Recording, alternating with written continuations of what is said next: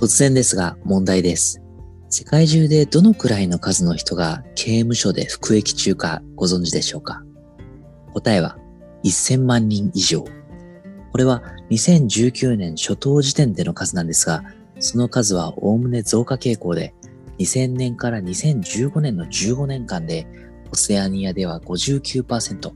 アメリカで41%、アジアで29%、そしてアフリカで15%増加したと言われています。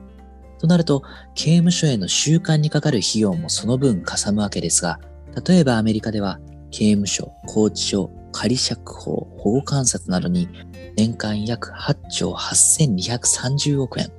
イギリスでは2017年から2018年に刑務所に約6270億円。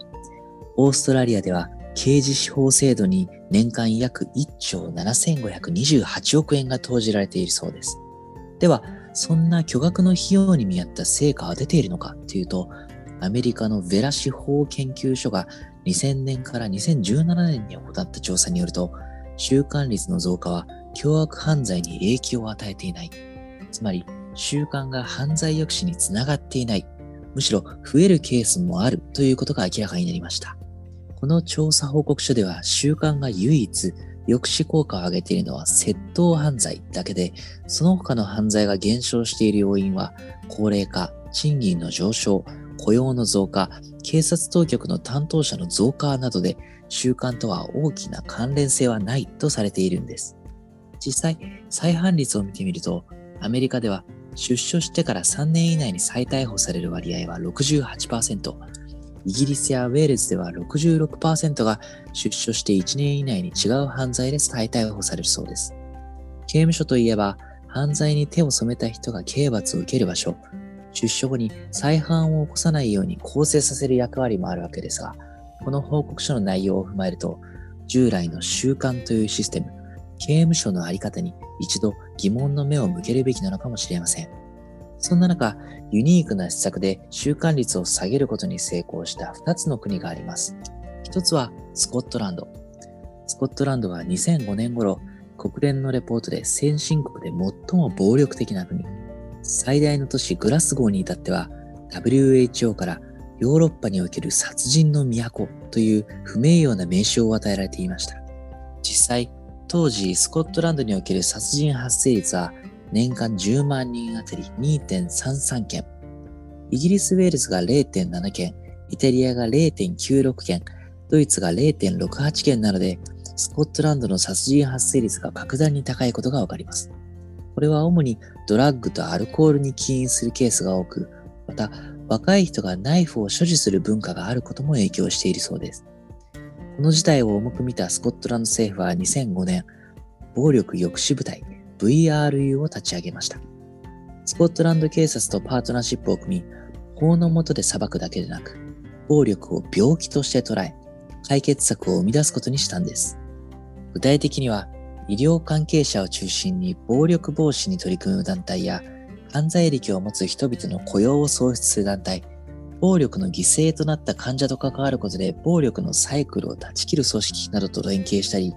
さらに犯罪に手を染めた人にメンターをつけて、フードトラックで1年間雇用するプログラムを実施したり、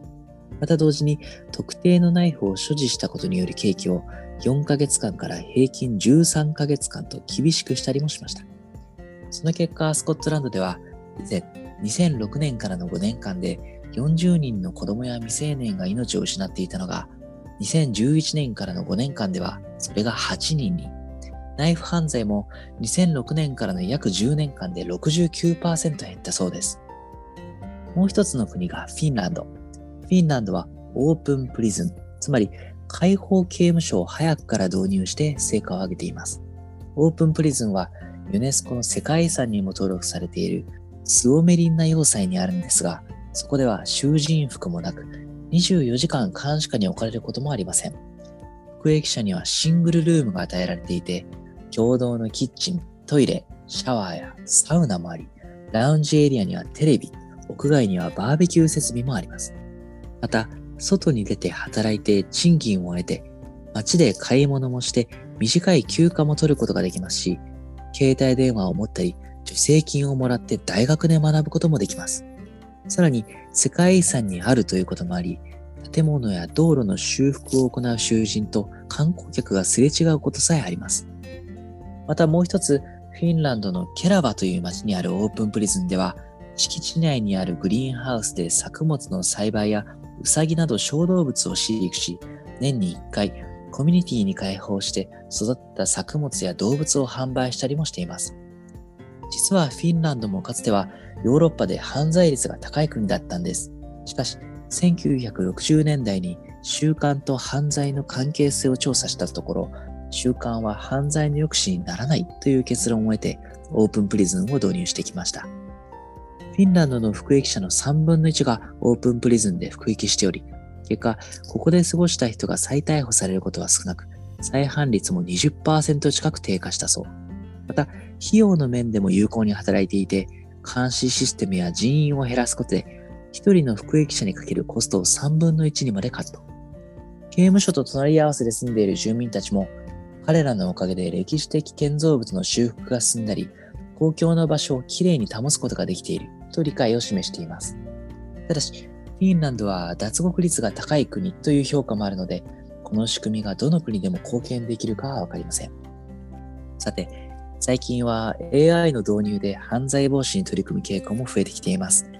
例えば、アメリカのシカゴ市警は過去のデータを深層学習させて、犯罪のタイプ、時間、日付、場所などを予測する犯罪予測プログラムを導入することで、実際に発砲事件や殺人事件を減少させています。AI のように機械にしかできない技術を採用する一方で、スコットランドやフィンランドは人対人の血の通った対策を講じています。ですから、犯罪や暴力には技術と人の両輪で立ち向かうことが大切。そして、罪を犯した人に刑罰を与え、自由を奪い、劣悪な環境下に服役させるという手段は、少なくとも現代においては万能ではないのかもしれません。